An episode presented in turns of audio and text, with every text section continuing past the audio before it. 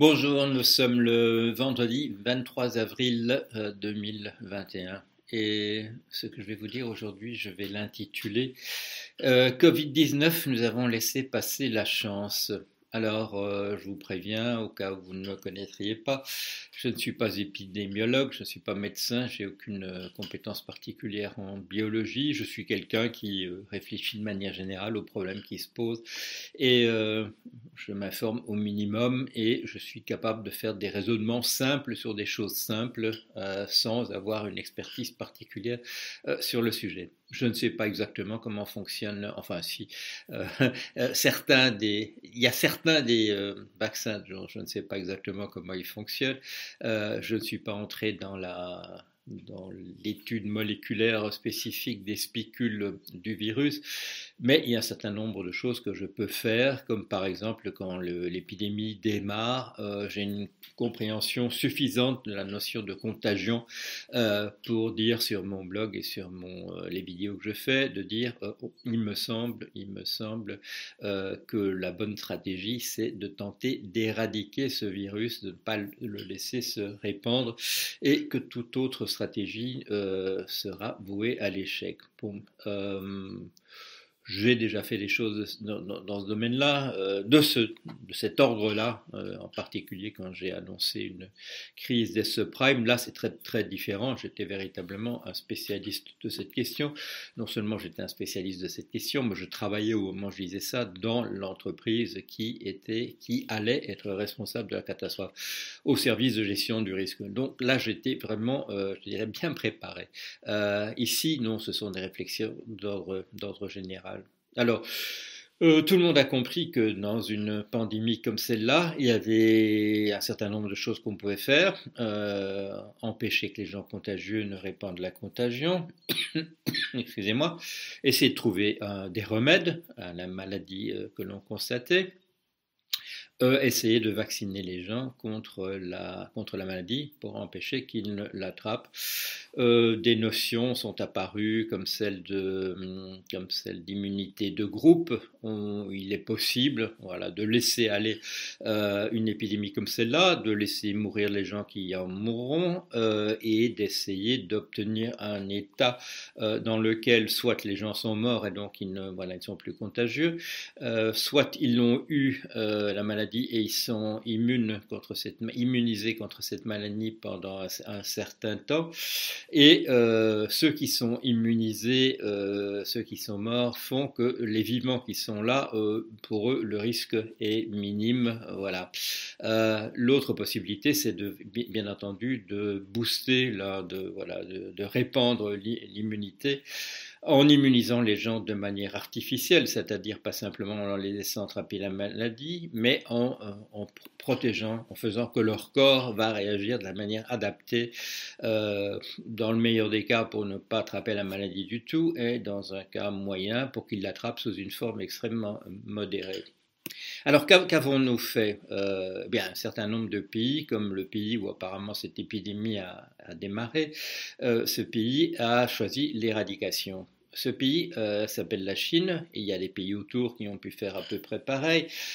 ce pays était organisé, est toujours organisé, d'une manière où il peut avoir une politique d'éradication on peut euh, non seulement confiner les gens, mais on peut, et on l'a fait en Chine, on peut empêcher les gens de sortir entièrement de leur quartier, et non seulement de leur quartier, mais de leur maison, et on peut aller leur distribuer de la nourriture et de la boisson, euh, maison par maison, euh, par l'armée, et les gens ne peuvent plus, voilà, ne bougent pas tout le temps qu'ils sont contagieux, et on peut comme cela empêcher que la maladie se, répande. nos pays, nos pays occidentaux, on nous dit que c'est pour des raisons de protection des libertés individuelles qu'on n'adopte pas ce type de, politique. Euh, c'est, euh, je dirais, c'est pas du vent. C'est vrai que qu'on n'aime pas ça, mais les Chinois sûrement n'aiment pas ça non plus, euh, d'être d'être confinés d'une manière, d'une manière absolument drastique. Non, c'est simplement parce que nous ne sommes plus organisés pour le faire. Il y a une époque où nous étions encore organisés pour le faire. Sur la période en 1945 et 1950, nous étions organisés encore selon une économie de guerre, il y avait du rationnement, nous pouvions faire ce genre de, choses. Voilà.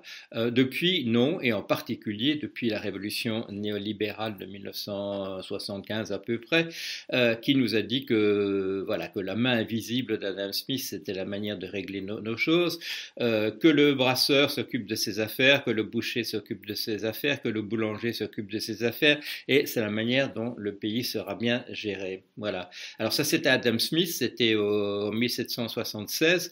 Euh, un siècle avant, il y avait eu Monsieur Thomas Hobbes, qui était aussi en, euh, bon. Euh, Adam Smith n'était pas anglais, il était écossais, mais enfin, il était britannique. Et un siècle avant, il y avait eu Monsieur Thomas Hobbes, et Monsieur Thomas Hobbes, lui, était un philosophe, et il nous avait dit la chose suivante. Il nous avait dit l'homme est un loup pour l'homme comme nous l'avons vu dans la récente guerre civile. Alors, on oublie un petit peu la, suite de la phrase, euh, mais il avait vécu la guerre civile anglaise et il savait que l'homme pouvait être un, loup pour l'homme, et donc euh, il suffisait pas de laisser au boulanger faire ses affaires, au brasseur euh, de faire ses affaires, au boucher.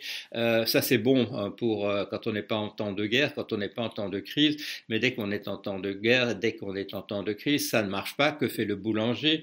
Le boulanger organise le marché noir pour vendre son pain, le boucher fuit à l'étranger. Euh, c'est comme ça que ça se passe quand il y a une véritable crise. Et ça, nous l'avons oublié, nous sommes incapables de le faire. Alors qu'est-ce que nous faisons euh, dans les pardon, dans les pays occidentaux depuis, euh, depuis le début de la crise?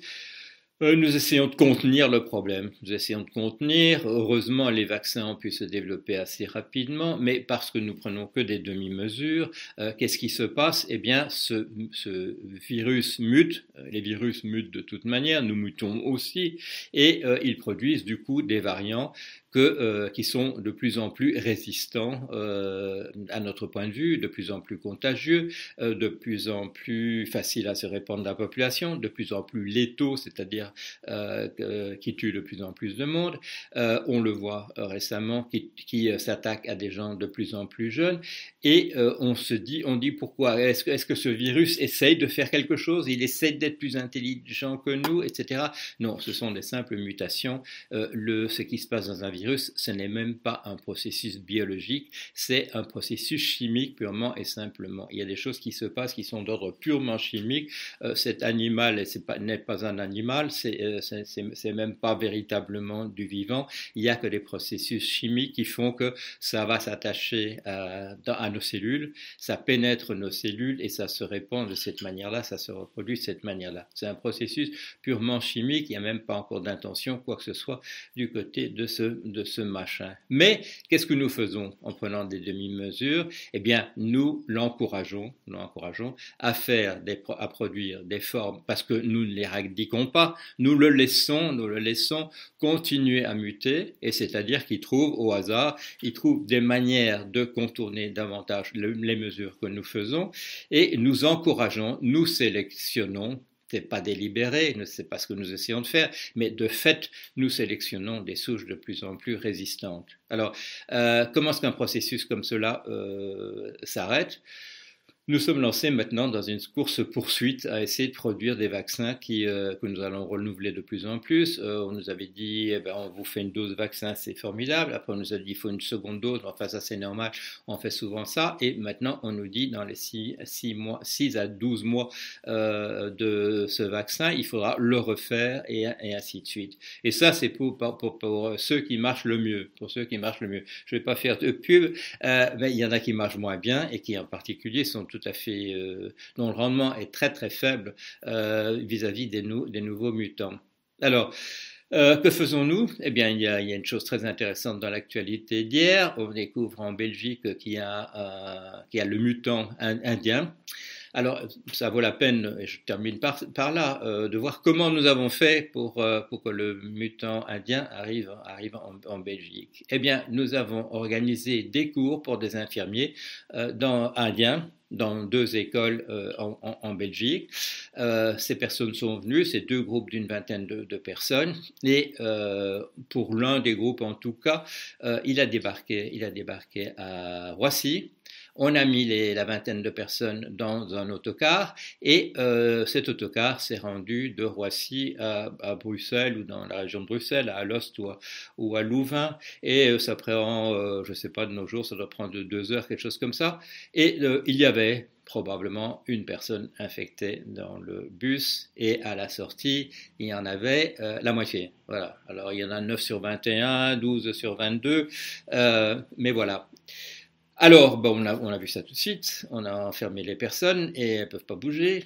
Mais eux, a, pour, euh, une raison très mystérieuse, par exemple, euh, allez, je vais mettre une hypothèse, pour la raison qu'il y a peut-être un, bagagiste quelque part, ou qu'il y avait peut-être une personne qui n'était pas indienne à conduire le bus, nous nous sommes arrangés pour que le variant euh, indien arrive en Belgique. Alors, est-ce que c'était une bonne idée de faire venir deux groupes de personnes euh, d'Inde, même avant qu'on sache qu'il y avait un, variant indien, même avant qu'on le sache Est-ce que c'était une idée géniale de faire venir deux groupes de 20 personnes euh, dont on sait qu'elles seraient dans le même autocar et ainsi de suite, euh, pour les faire étudier en, en, Belgique? Il n'y a pas moyen d'apprendre à devenir infirmier en Inde. Apparemment, c'est un pays extrêmement arriéré, comme tout le monde le sait. oui, il n'y a sûrement pas d'infirmiers avant qu'on en, forme en, en, Belgique. Voilà, voilà comment on fait. Voilà comment on fait pour que un pays, euh, pour que nos régions ratent, ratent la chance qu'elles avaient euh, d'empêcher que cette, cette, chose ne devienne non seulement quelque, un état permanent, un état permanent dans lequel on aura, comme toujours, on aura, ça va rester, une partie de la population qui croit que ça n'a pas lieu, qu'il n'y a pas de, qu'il a pas de, de pandémie, euh, qu'on confond ça avec la grippe ou les accidents de trottinette, et ainsi de suite, euh, et où nous sélectionnons involontairement, nous sélectionnons des souches euh, de plus en plus, euh, de plus en plus virulentes de ce virus. Et nous, où nous ne pouvons pas nous empêcher de créer euh, par notre imagination brillante, des super spreaders, des événements super contaminateurs comme ce bus qui est s'est rendu de Roissy à, Bruxelles ou la région avec euh, un ensemble de personnes qui, euh, qui venaient euh, d'Inde, porteurs du, du variant indien. Alors, euh, qu'est-ce qu'on peut dire? On peut jeter les bras au ciel. On peut jeter les bras au ciel, d'autant que euh, un certain nombre de personnes, je dirais en fait tous les gens qui avaient un tout petit peu de bon sens, ont, on dit même si nous n'avons pas la, capacité en, janvier, février de l'année dernière d'empêcher, de, d'empêcher qu'un phénomène comme cela euh, ne se produise, qui est un phénomène exceptionnel, qui est un phénomène très dangereux, le genre de choses qu'on appelait fléaux autrefois ou des plaies comme les plaies d'Égypte d'empêcher que ça se répande. Mais nous avons, euh, voilà, nous avons choisi essentiellement euh, les demi-mesures, les tergiversations, les trois pas en avant, deux pas en arrière. Euh, c'est notre méthode de faire les choses. Ça va nous jouer un très très mauvais tour. Ça nous joue déjà un assez mauvais tour, mais ça peut nous jouer un très très mauvais tour parce que, comme je l'ai dit, nous continuons à, à sélectionner par nos, maladresses euh, les, euh, les, variants les plus. Euh, nous les laissons se développer, c'est une question de temps pur, purement et simplement, et de manière indirecte, à notre corps défendant, mais par nos maladresses, nous permettons que les souches de plus en plus virulentes se, se développent à l'intérieur de nos pays. Voilà, allez, à bientôt.